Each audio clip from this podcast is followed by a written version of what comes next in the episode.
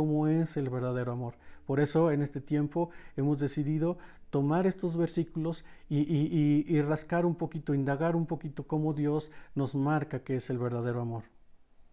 En la versión actual dice, no es grosero, el amor no es grosero ni egoísta, no nada más busca lo suyo, dice, no se enoja por cualquier cosa. A veces nos estamos enojando por cualquier cosa, pero si realmente tenemos el amor de Dios, debemos de tener dominio propio. Dice también, no se pasa la vida recordando lo malo que otros le han hecho. Cuando tenemos el amor de Dios somos nuevas criaturas y no estamos recordando lo que nos hicieron anteriormente. Dice, dice aquí, no se pasa la vida recordando lo malo que otros le han hecho. No aplaude a los malvados ni a los que hablan con, sino a los que hablan con la verdad. Dice, el que ama es capaz de aguantarlo todo de creerlo todo, de esperarlo todo, de soportarlo todo. En una palabra, el amar, como Jesús nos los enseña, es morir a nosotros mismos. No es ya lo que yo quiero, sino por amor a otra persona, yo soy capaz de aguantar todo, de sufrirlo todo, de creerlo todo y de esperarlo todo. Es importante es importante tomar la palabra de Dios y corregir los conceptos que tenemos equivocados y de esa forma también enseñarle a nuestros hijos y de esa forma con nuestra vida enseñarle al mundo lo que es el verdadero amor.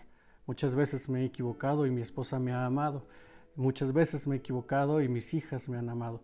Pero nosotros necesitamos a través de la palabra aprender qué es el amor y a través de nuestra vida expresar qué es el amor. Por eso hemos determinado eh, eh, hacer esta cápsula juntos, porque nosotros, o sea, eh, en, en, matrimonio, en familia, es como nosotros experimentamos el verdadero amor, pero también como expresamos el mundo, al, al mundo el amor que Dios nos da. Porque cuando nosotros tenemos una comunión con Dios, Dios nos da ese amor que el mundo no conoce para que nosotros podamos expresarlo y, y de esa forma impactar al mundo. El amor no es un sentimiento, es una decisión.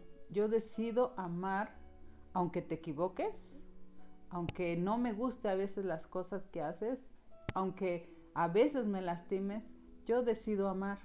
Ese es el verdadero amor. Y en el versículo 13 dice, hay tres cosas que son permanentes.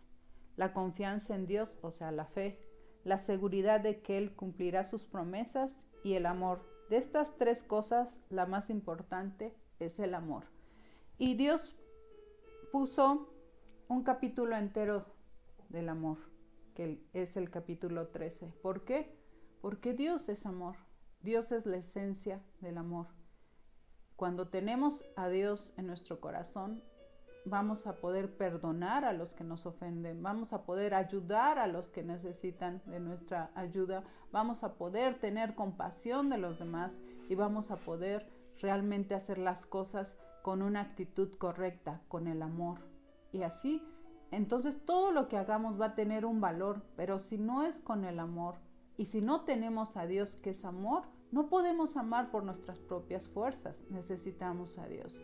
Dios es la base de todo y Dios es el amor. Yo quiero que me acompañen a orar para que Dios verdaderamente ponga ese amor en nosotros y podamos experimentarlo y ponerlo en práctica. Señor, te damos a ti las gracias, Señor, porque primeramente tú nos amaste y por ese amor diste a Jesucristo tu Hijo, para que, Señor, nos pudiera dar esa redención, nos pudiera, nos pudiera dar esa, ese acceso libre a ti, Señor. Gracias Espíritu Santo porque tú en amor, Señor, hoy estás en medio de nosotros y nos convences de todo pecado, de justicia y de juicio. Yo te pido Espíritu Santo que, que bendigas a cada persona que ve estas cápsulas que seas tú, Señor, quien, el, quien esté, Señor, llenándolos de amor, Señor, para que puedan dar pasos de fe, Señor, y mostrarle al mundo, Señor, tú, el verdadero amor que eres tú. Te damos la gloria y la honra en el nombre de Jesús. Amén. Amén.